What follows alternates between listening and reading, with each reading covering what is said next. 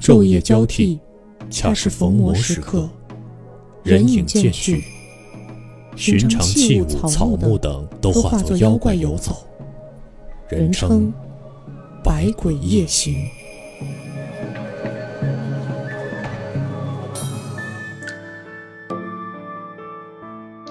延安，我是飞面，我是 taco，大家好，大家好欢迎来到 TSP 怪奇档案案。呃，上一周我们也做了一些比较正常的选题啊，啊，大家老是说我们挖坑不填，挖坑不填。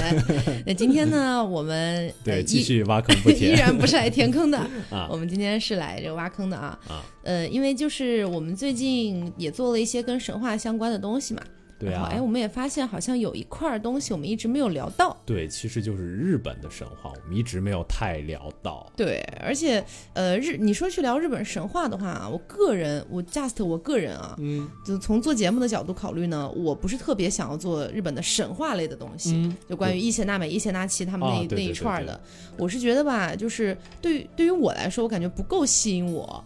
但是呢，日本在这个他们的神话体系里面又有一个板块让我觉得挺好玩的，啊那就是百鬼夜行。对他们的妖怪板块儿。啊，毕竟我也是一个老阴阳师了。哦，我真觉得国内很多人对这些妖怪的最开始的了解，其实都从阴阳师开始的。怎么说呢？就是在阴阳师这个游戏出来之前，我肯定是已经知道了百鬼夜行，知道一点，嗯对。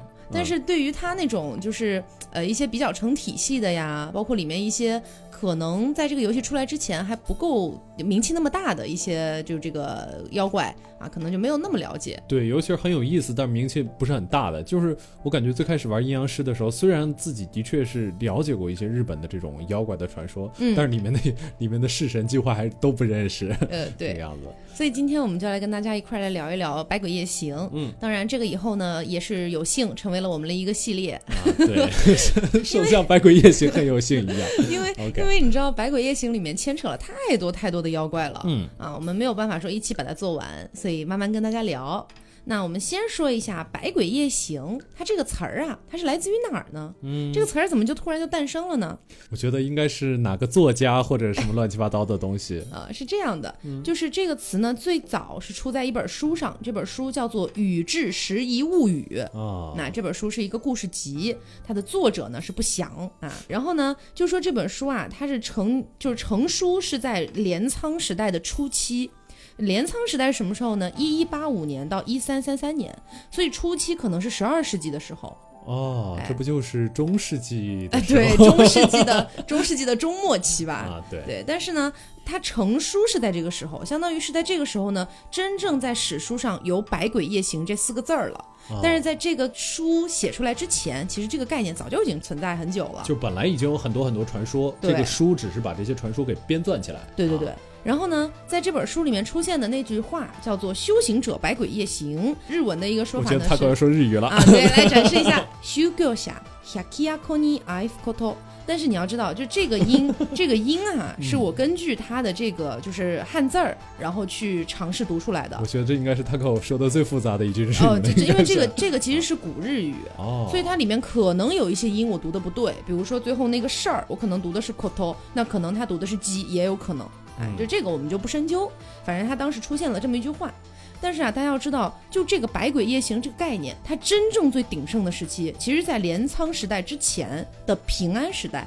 嗯，哎，大家玩阴阳师啊，我们老阴阳师们，决战平安京哎，啊，决战平安京，也知道我们这个很多的这个故事都发生在 平安京的境内。对平安时代一点儿也不平安，对，就这样。平安京啊，其实就是当时平安时代的，有点像首都的这么个意思。哦，哎，他当时呢，呃，有历史学家去考究啊，当然这个我不打包票，就有历史学家去考究说，其实这个平安京的建成啊，是一定程度上参照了很多长安城的建法的。哦，哎对是我这个样子觉得这应该是应该是史实吧，因为日本受唐文化的影响非常还是比较。重的，对，嗯啊、那么这个平安时期呢是七九四年到一一九二年，所以差不多是八世纪到十二世纪之间啊，这么一个故事。我们后代会看到非常多关于百鬼夜行的很多画卷，对不对？嗯，那长这个样子稀奇古怪的，对，啊跟山山实验，对，跟《山海经》特别像那种感觉，是吧？但是它这个就是画卷的密集出现的时间，就是在在之前它也出现过，但密集出现的时间是在江户时代。江户时代呢，就是一六零三年到一八六八年左右的时候了。这就隔了个将近四五百年的样子。嗯，相当于这个它的一个在日本的这个鬼怪体系里面，它是一直源远流长的。嗯啊，那么其中呢，据说啊，据说说这个百鬼夜行啊，这个日本这个百鬼夜行里面，它的这个鬼怪的原型。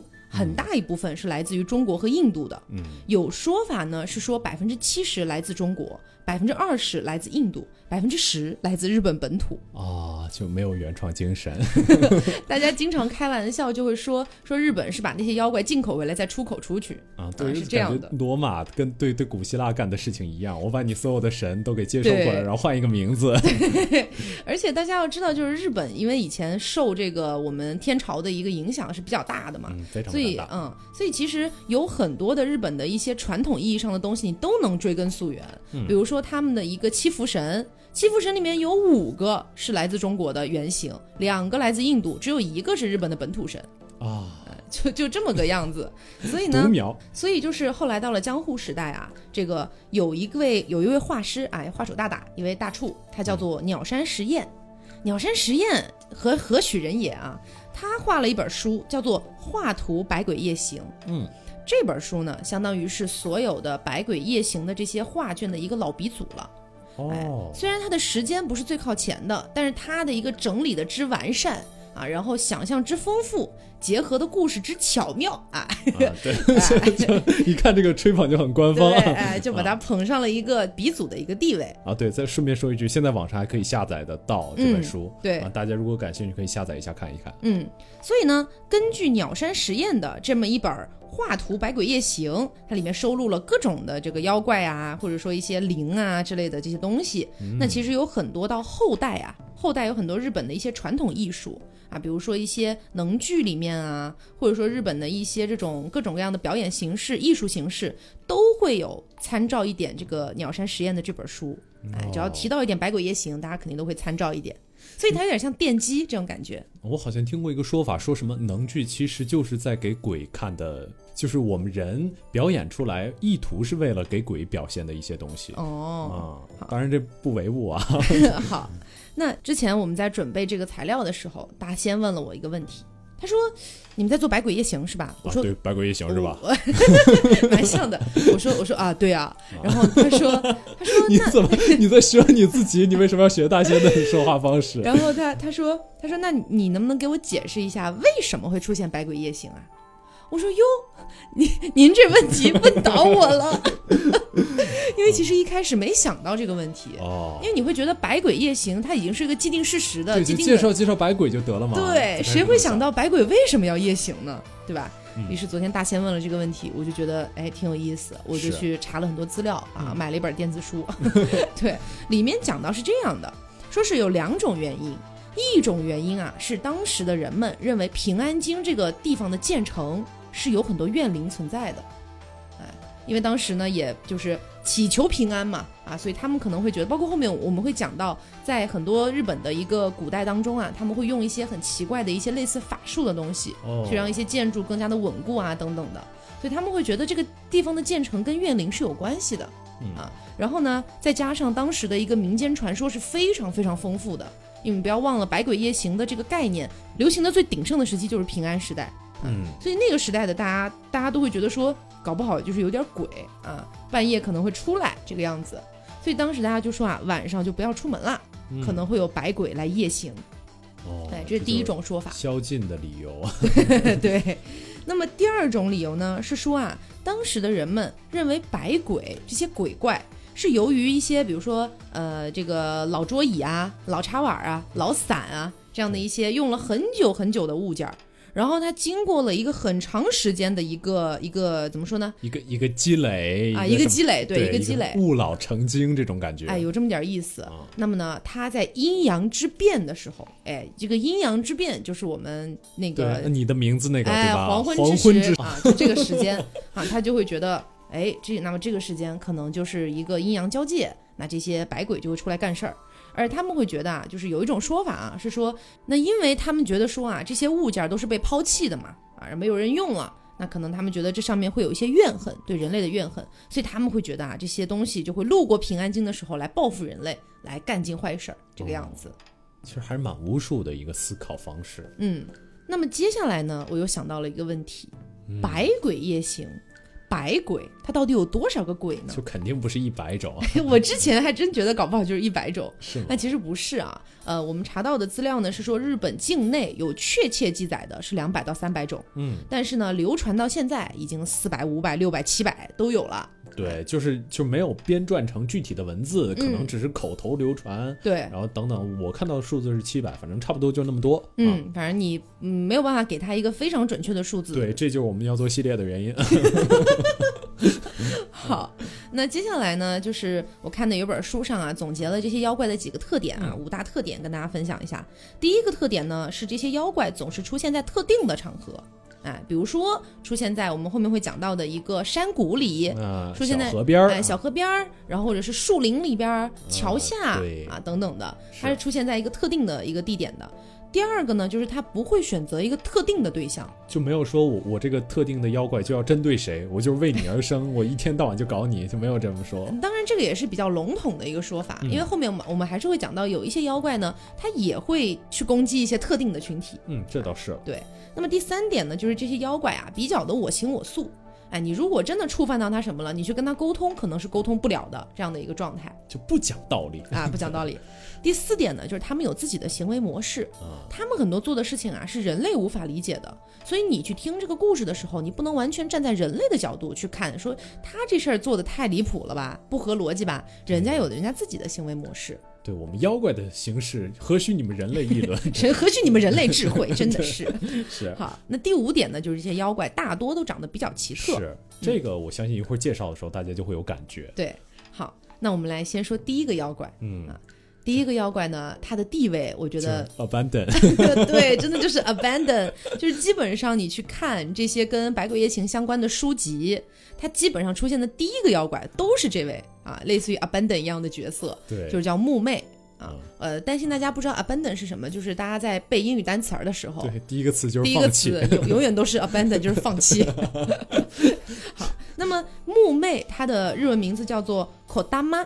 嘛，口大妈。那么口大妈这个概念呢，据说啊，其实最早也是来自于中国的。嗯啊，说中国当时呢，哎，有一些树灵的说法，哎，就是说树上可能这个树会成精。或者说树有灵气这样的一种感觉，就门口的歪脖子老槐树那个东西，对吧？哎，但是你别说，如果真的要跟咱们中国自古以来的一个什么风水啊这些东西结合在一块儿的话，有道理的。对，什么柳树、槐树都是属阴的，我好像听过这些说法。对对对对对，啊，说什么那个还有长什么人面槐啊，在树上长出一个人脸的话，那那个树就是极阴无比。对，还有什么电波呀？你这也能扯？好。所以就是啊，这个木木魅这个概念，其实最早应该是来自于中国的这个木灵这个概念啊。你看，其实他们用词你就能发现不一样。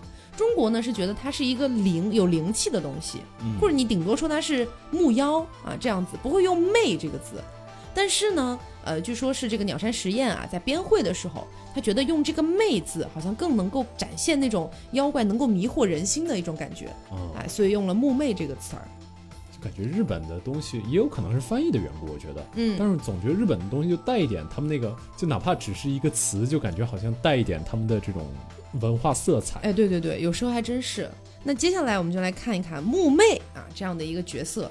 木妹这个角色呢，据说是在日本的一个能剧叫做《高沙》里面啊出现了。那么当时鸟山实验在画的时候啊，也是把这个能剧的一个剧情给画进去了。嗯，哎，说这个高沙是个什么故事呢？来听我给您说一说。啊，据说啊，这个高沙和筑吉这两个地方啊，生长了两棵老松树。那这两棵老松树呢，其实相隔很远的，因为这个高沙和筑吉之间啊，其实是距离蛮远啊，所以这两棵老松树自然也距离很远。但是呢，相传这两棵老松树啊，其实是相生松。啊，就两口子，哎，两口子是夫妻树。哎，但这个时候大家听到这个传说就会觉得很奇怪这啊，凭什么呀？啊，离这么远，异地恋啊。对我们人类都异地恋不了，没想到。对呀、而且你这树，你离离那么远，你也没办法真的就是像人类一样，起码你还能坐个飞机见个面，是不是？对呀，你这老松树你怎么办呀？对吧？于是有一天呢，啊，这个有一个神社的神主啊，他去高沙那边去玩儿的时候，就在高沙的那一棵老松树下边遇到了一对老夫妻。哎，遇到这对老夫妻，他就觉得挺奇怪的，哎，他就上去说，哎，那个老人家，你们有没有听说过高沙跟筑吉的这两棵树的故事？听过呀。人家听过，啊听过人家听过。然后呢，说听过之后啊，这个神主就又问他说：“嗯那你们不觉得好奇吗？离这么远的两棵树，凭什么是夫妻呢？”哎，这个时候啊，两个老夫妻就说：“正是因为是夫妻，所以他们之间的默契能够让他们跨越地域的局限。”那很有哲学的一句话。对啊，就不是因为我们能跨越什么东西而成为夫妻，而是因为算了 算了算了，而是因为我们是夫妻，所以我们能跨越这个局限。对，啊，好就是这个意思像是这么一。种说法哎，。比较比较意识流啊，比较啊意识流。对你不要忘了，妖怪有他们妖怪自己的行为模式就。因果倒置以因为果，就那种东西嘛。对对对，嗯那后来呢？啊，就是相当于就发现了，其实这一对老夫妻啊，就是那两棵松树，嗯，哎，所以可能他俩没事儿的时候，哎，从树上下来，啊，跑到对方那边去玩一玩。坐个飞机，那后来呢，在日本的一个传统文化里面，这个故事就一直流传下来了。所以据说啊，在一些地区的一个日本的婚礼习俗上面，哦，哎，在婚礼习俗上面，大家会演唱高沙里面的一些歌谣，以此来祝福夫妻两个人啊白头偕老。然后呢，就说他们的想要传达的一种意愿，就是说，即使两个人他没有生长在同一个地方一起长大，但是彼此之间的一个爱情是跨越了地域的局限的。You money，散装粤语，对，什么遥遥万里，心声可有偏差？哎呦，我记得遥远的他那种感觉。对对对，所以其实这这个高沙的这个能剧啊，就被运用到了木妹的这个故事里面去。所以你可你也可以说，其实这对老夫妻就是一对木妹。嗯，哎，这个样子，嗯，所以这个是木妹的故事啊。啊，班本讲完了，然后接下来呢，我跟大家介绍一个妖怪啊，嗯，这个妖怪的名字叫雪女啊我相信这个应该是蛮那个就众所周知的一个老阴阳师肯定都知道，因为雪女是你进了这个游戏第一个得到的 SR，、啊，是吗？，对，不管还不管。有还有初始英雄的情分，对，不管你用什么样的方式抽卡，抽到的都是雪女，是吗？很强吗？其实挺好用的，挺好用的。啊，是嗯吗？那雪女的名字呢，叫做 Yuki Onna。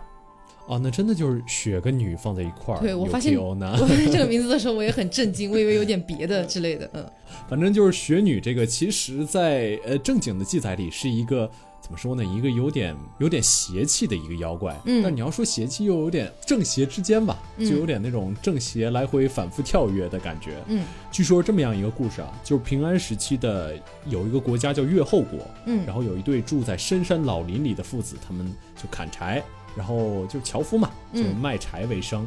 然后有一天，这个樵夫的父子在山里砍柴的时候，就在一间小木屋里就住下了啊，嗯。因为可能因为山里下雪了，啊，然后这个木屋里其实没有别人，但是在他们住下来之后，就突然闯进来一个就全身一身白，然后之后又特别漂亮的一个女子。嗯，啊，然后这个其实这个屋子就是雪女住的屋子啊，哦就，相当于闯到别人家里去了。闯人家老窝去了。哎。对对对，嗯，结果这个这个雪女这个凑到老樵夫面前，也不知道为什么选了这个老樵夫，然后就直接朝他吹了一口气，这个老樵夫一下就冻成冰块儿啊。然啊，后这个雪女跟这个小樵夫说：“说如果你敢把今晚发生的事情告诉别人，我就杀了你。”当然，这个小樵夫长得还是蛮好看的，啊就这么个道理，心生邪念。心生邪念。然后这个小樵夫的确就被这这个雪女饶了命嘛，然后就回到家里去了。结果回到家里去，过几年之后，相当于有了一段美妙的爱情故事，在自己家门口遇到了一位美若天仙的女子，嗯然后之后就直接娶了这个女子。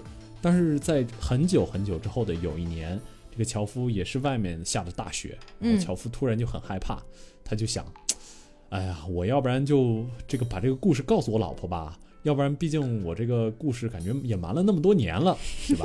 嗯然后之后他就告诉把这个故事告诉他老婆了，然后他老婆当时就直接说，说我当年警告过你，说出来我就杀了你。其实他老婆就是雪女，啊，然后他说：“看在我们儿子的份上，我饶你一命。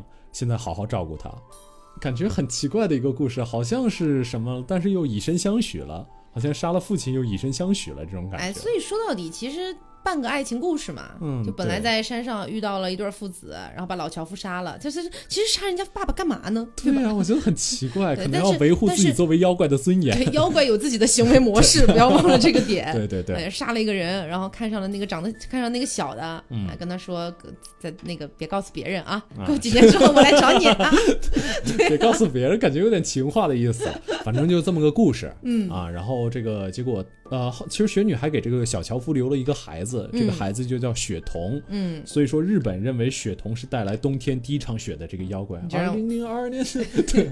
你让我想到阴阳师里面有一个式神叫做雪童子。啊，啊，可能是往后加了个子，也有可能是翻译的一些不同。对，也有可能。啊，可能就是雪女的孩子。啊，嗯，那接下来跟大家聊一聊这个河童啊，啊也是大家耳熟能详的。对还有一个放在一起讲，叫做山童，对，我觉得河童好像已经成为日本文化的一种，怎么说呢？一种什么什么东西？对对对对对，嗯因为我听说，由于河童很喜欢吃黄瓜，所以日本的黄瓜的呃做成的那个紫菜卷好像就叫什么河童卷之类的。哦，嗯，好，那河童的名字呢叫做卡帕，然后山童 什么？对，就是就是你知道的那个卡帕，是对吗？，对，然后山童的话呢这，还是个日本牌子，没有？山童的话呢叫做亚麻哇啦哇，嗯，就亚麻哇啦哇，哇啦哇，亚麻是山，哇啦哇这样子，啊，嗯，那我们就先来跟大家说一下河童，嗯，啊，河童呢大家耳熟能详，其实呢它就是一种水怪。哎对他也可以说是，我觉得他应该是日本家喻户晓的妖怪之一。嗯，程序员的代表，呃，那么据说呢，合同的身高是不到一米的，嗯应该是只有九十斤以下这样子。然后他看起来是一个不到十岁的孩子，嗯，有一些人说看起来只有三岁、五岁，有一些说有七八岁，都是有的啊。反正就不到十岁的一个孩子，总之最重要的一个特征就是谢顶，呃，谢顶对。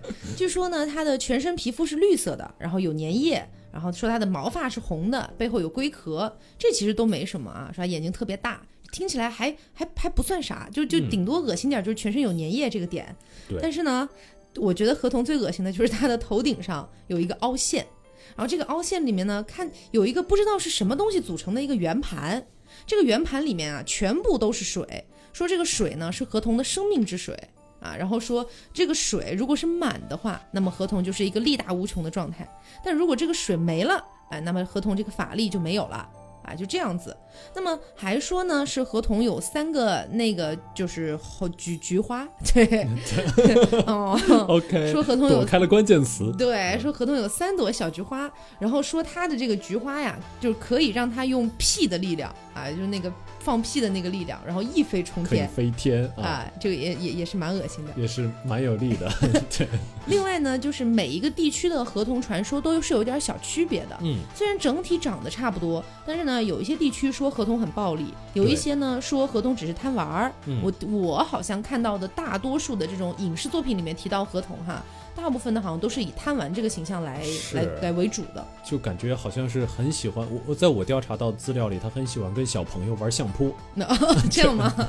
好，嗯，然后说有的一些是很讲义气、很知恩图报的，还有的呢很暴力啊。那么呃，据说还有其中一小波啊，说他们非常的好色，哎，啊，说他们非常的好色。我怎么觉得这个好像 由于某些宣传，就感觉变成合同统一特征之一，嗯，呃，反正就说他很好色，然后说呢，呃，他就是如果说缠上了一个女性啊，那么这个女性的性格就会变得很淫邪啊。哦，然后说合同合同为了要繁衍后代，他会去抓这些少女来生孩子，特别喜欢抓处女啊，处女特别喜欢抓处女。我感觉日本好像很多文化里啊、日本好好多妖怪传说里都有这种处女情节的妖怪对，因为日本是有点生殖崇拜的一个国家。啊，是，嗯，那么生完孩子之后呢，这个少女就会被杀掉，然后河童就会把它吃掉，啊，但这都是其中一些说法，也有一些说法说合同 just 只是一个小小的贪玩的小孩，对，还有一些说法说，呃，合同跟水鬼有点像，嗯。就是你在水边倒水啊或者盛水的时候，他有可能直接抓住你的脚踝就把你拖下去。哇，这是水猴子的故事啊，对对，这个有的时候就，总之就是有可能跟人都一样吧，就是人类也各有差别，有好人有坏人，嗯。合同可能也有好合同坏河童。嗯，是是是。那呃，关于这个合同的来源啊，有两种说法。嗯第一种说法呢是说合同来自源自于中国啊，说是中国的那种河伯，但我觉得长得有点就怎么说呢？你知道河伯长什么样啊？我 不，我我觉得河伯给我给人的感觉就是一个白发的老爷爷，哦，就是那种也不是个儿也不是很高，然后之后走路佝偻八项的，但是说话很很很和蔼、很慈祥的那种感觉。那个年代大家口口相传嘛，说不定也会差别比较大啊，对啊对，也是。然后像大家知道的河伯，就是那种你每年要给河伯去献祭一个少女，然后他会把哦这个少女拿、拿到自己那边去，要么是吃掉，要么是娶为老婆，然后他就会保证你这一代的这个水啊，就是风调雨顺我小学时候还做过这篇课外阅读，叫什么《西门豹》。啊，对是吗？呃，说说原来有个河伯，然后之后他每年要少女，嗯呃，之后那个有个有个官叫西门豹，然后之后那个西门豹上任之后，就把所有要去抓少女的人，就一群巫婆，全把他们扔下水，然后之后。哦哎，我好像有这个印象。对，对对，小的时候应该是课外阅读吧，我觉得好像有这么一说，嗯，破除封建迷信。反正就是说日本这个河童有一种说法是它来自于来源于中国的这个河伯的这个传说。嗯，那第二个说法呢是说，我觉得稍微阴暗一点啊，有一点像那个 London Bridge is falling down 那个感觉，哦，就是说暗黑童话我喜欢。说河童是由人变成的。然后呢，说为什么由人变成呢？说是以前啊，日本的一些工匠和木匠，他们在做建筑的时候，哦，哎，会在一张纸条上面写下某一个人的名字，然后把这个人的名字要么是塞到木头木头的这个缝隙里，要么呢是放到一个草扎的一个小人的一个身体里。那么这个东西放到那个建筑里啊，就会让那个建筑变得更坚固。哦，哎，是不是有点像啊？那么这个说法呢，在日本叫做叫魂，哎，就是相当于把这个人的魂啊、叫过来，然后守卫这个建筑这个样子。哦那么在用完了之后，建筑建成了之后，他们就会把这个一些人偶啊，或者废弃掉的一些纸条啊等等的东西扔到这个河流里面去。那么到了河流里面去之后呢，这些人就相当于形成了怨灵了，哦，哎，就慢慢的就变成了河伯，哎，变成了河童，对，变成了河童，变这些人成了河童，本来是死人还是活人啊？就肯定是活人啊，就本来都是活人，然后之后。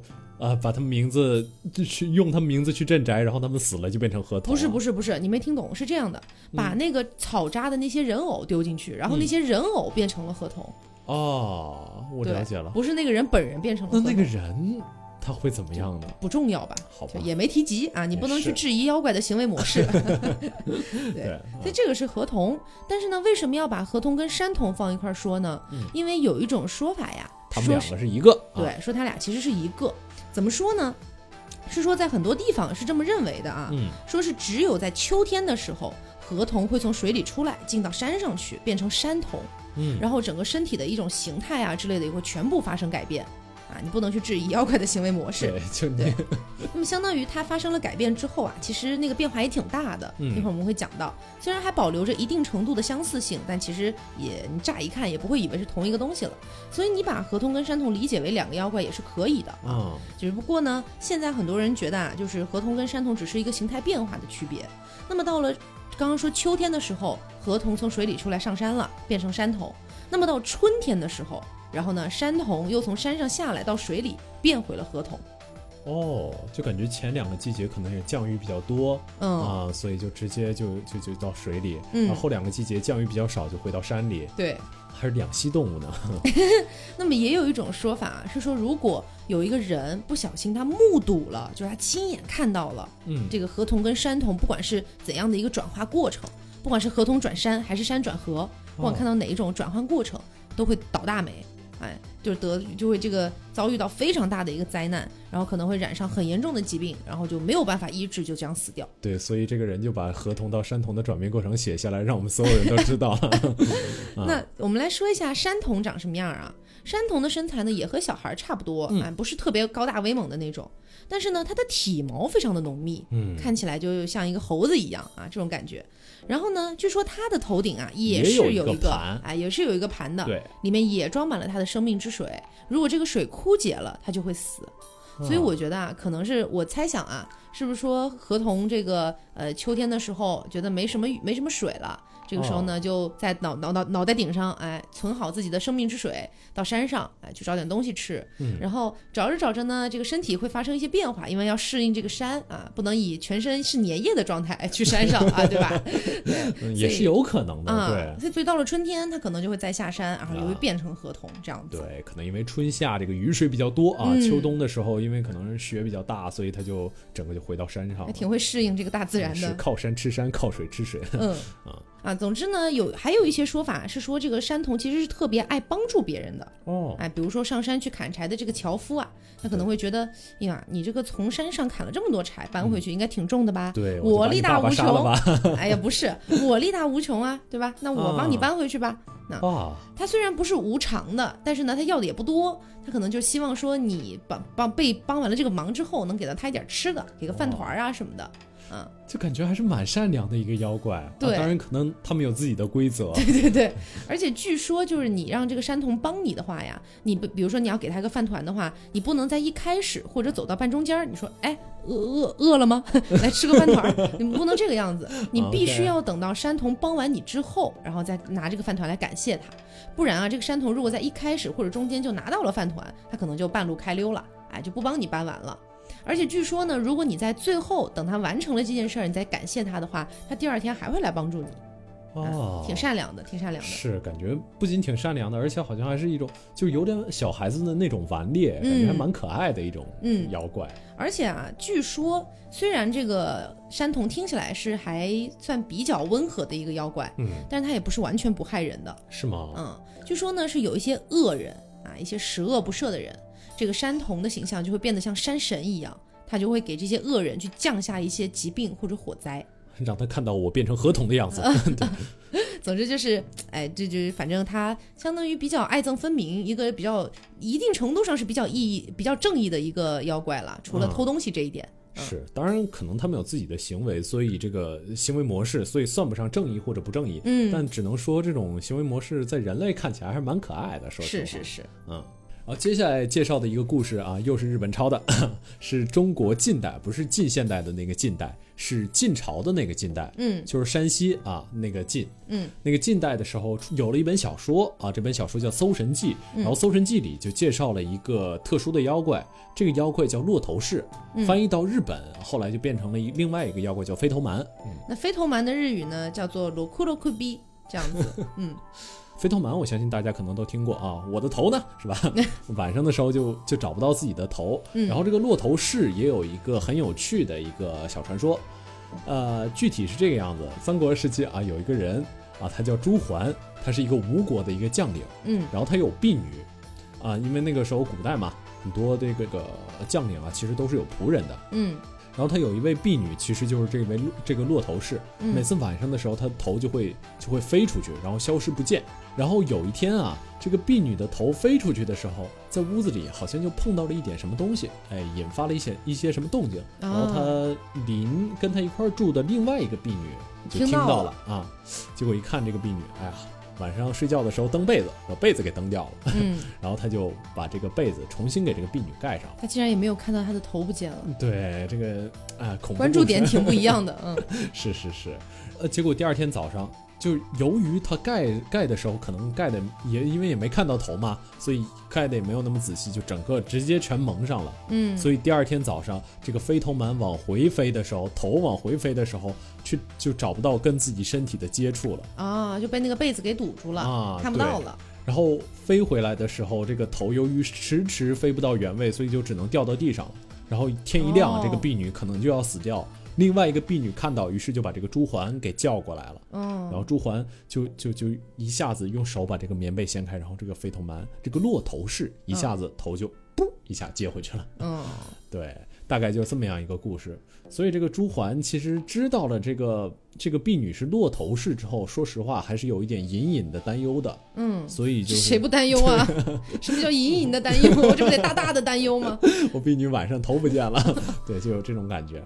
然后呃，所以这个落头氏也被人们称为不祥的预兆。所以飞头蛮跟骆头式的整体故事差不了太多。对，其实哦就是骆头式的版本的日本版，当然日本版也进行了一些呃本土化的一些一些一些特点的改装啊之类的。嗯就日本的飞头蛮有两种不同的传说，第一种就是它的脖子是特别特别长，有点像嗯。就脖子是蛇一样，然后晚上可以在屋子内自由爬行，爬行倒没有了，自由的飞来飞去的这种啊感觉。然后说那个打井的时候可以直接把头探到井里去喝水，哦，就这个样子。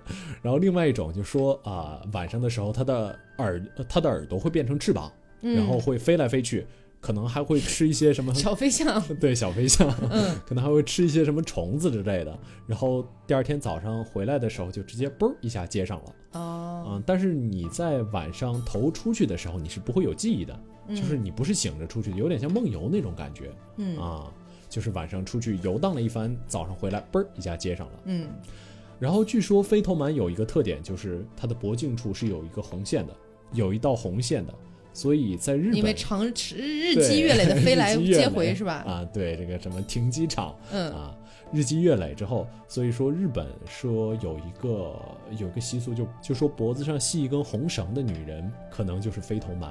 哦还能这样。对对对好，那就本很很本土化了，可以嗯说。接下来呢，跟大家聊四种火。啊哎，这个，嗯、大家如果对这个日语有一点了解的话，嗯大家会知道花火就是哈娜比哈啊，哈娜比，对吧？对哈娜比，那这个火为结尾，一般都是 B，嗯所以呢，我们就要讲 四种 B。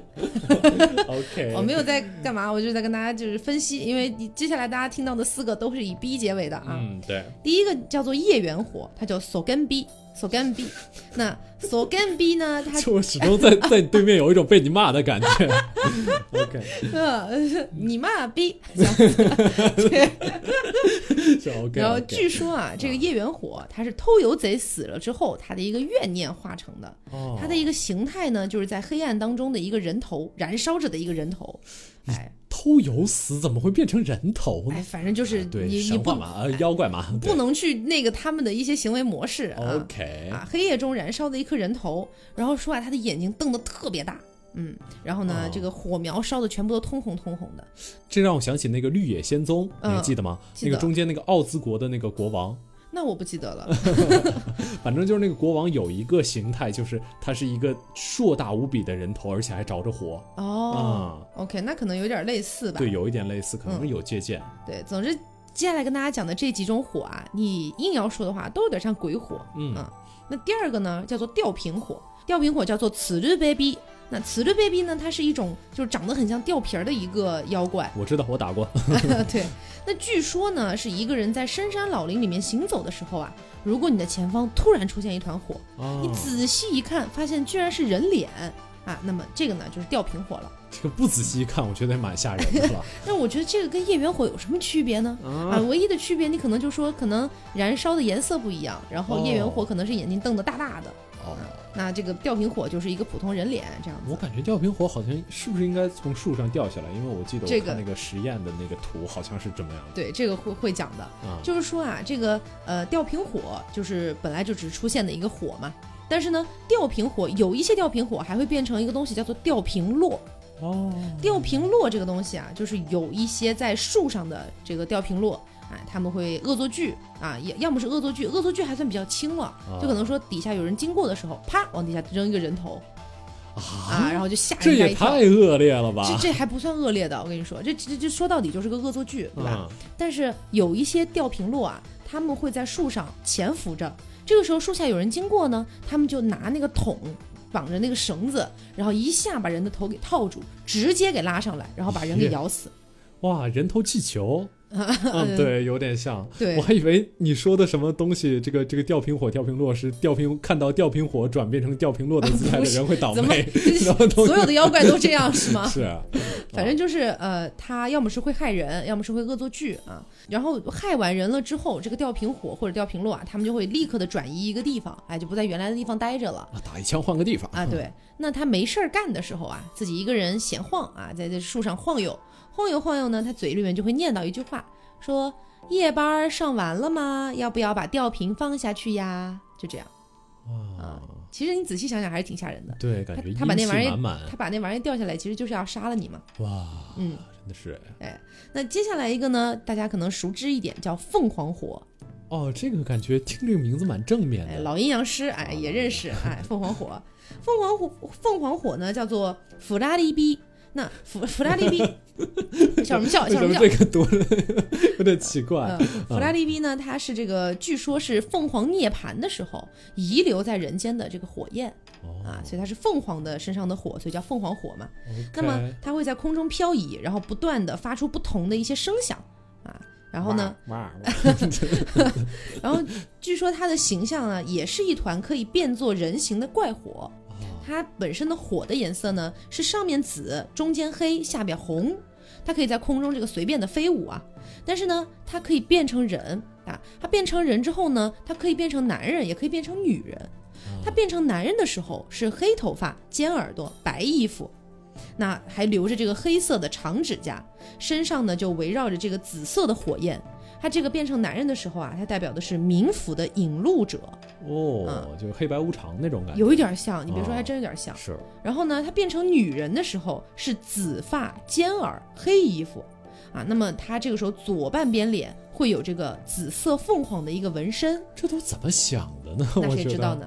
我感觉这个好像很详实、很详实的感觉，嗯就像真真见过一样。然后他手上留着这个红色的长指甲，周围是围绕着红色火焰的。嗯，啊，那么她这个女性形象呢，代表的是曾经徘徊在人间的自己，哦这，就凤凰火啊。那么接下来一个呢，比较搞笑，我觉我个人觉得比较搞笑，它叫姥姥火，老老火，嗯，姥姥火，我想听这个日文怎么读，五八嘎逼，对，你，就嗯 就对，我就 我就真的有一种被骂的感觉，不知道为什呃，么。反正总之呢，这个姥姥火是由老婆婆的执念凝聚而成的，也不知道老婆婆有什么执念啊，反正就她头上缠绕着一些红莲火啊，然后呃会突然从那个油灯或者说灯笼里面突然就跑出来，然后在空中飘来飘去，然后会发出嘟嘟嘟这种声音。哦，据说在日本的河内有一个地方叫做平冈啊，平冈地区说有个老婆子，每天晚上啊，她都嗯不太好啊，跑去那个神社偷人家神社的那个油灯里的油。哦那么她死了之后呢，就身上就就是变成业缘火了。哎哎不是，她身上可能就有各种的这个呃灵火啊什么的，就逐渐变成鬼火了。哦，据说这个姥姥火它的本体看起来是像鸡一样的那种禽类。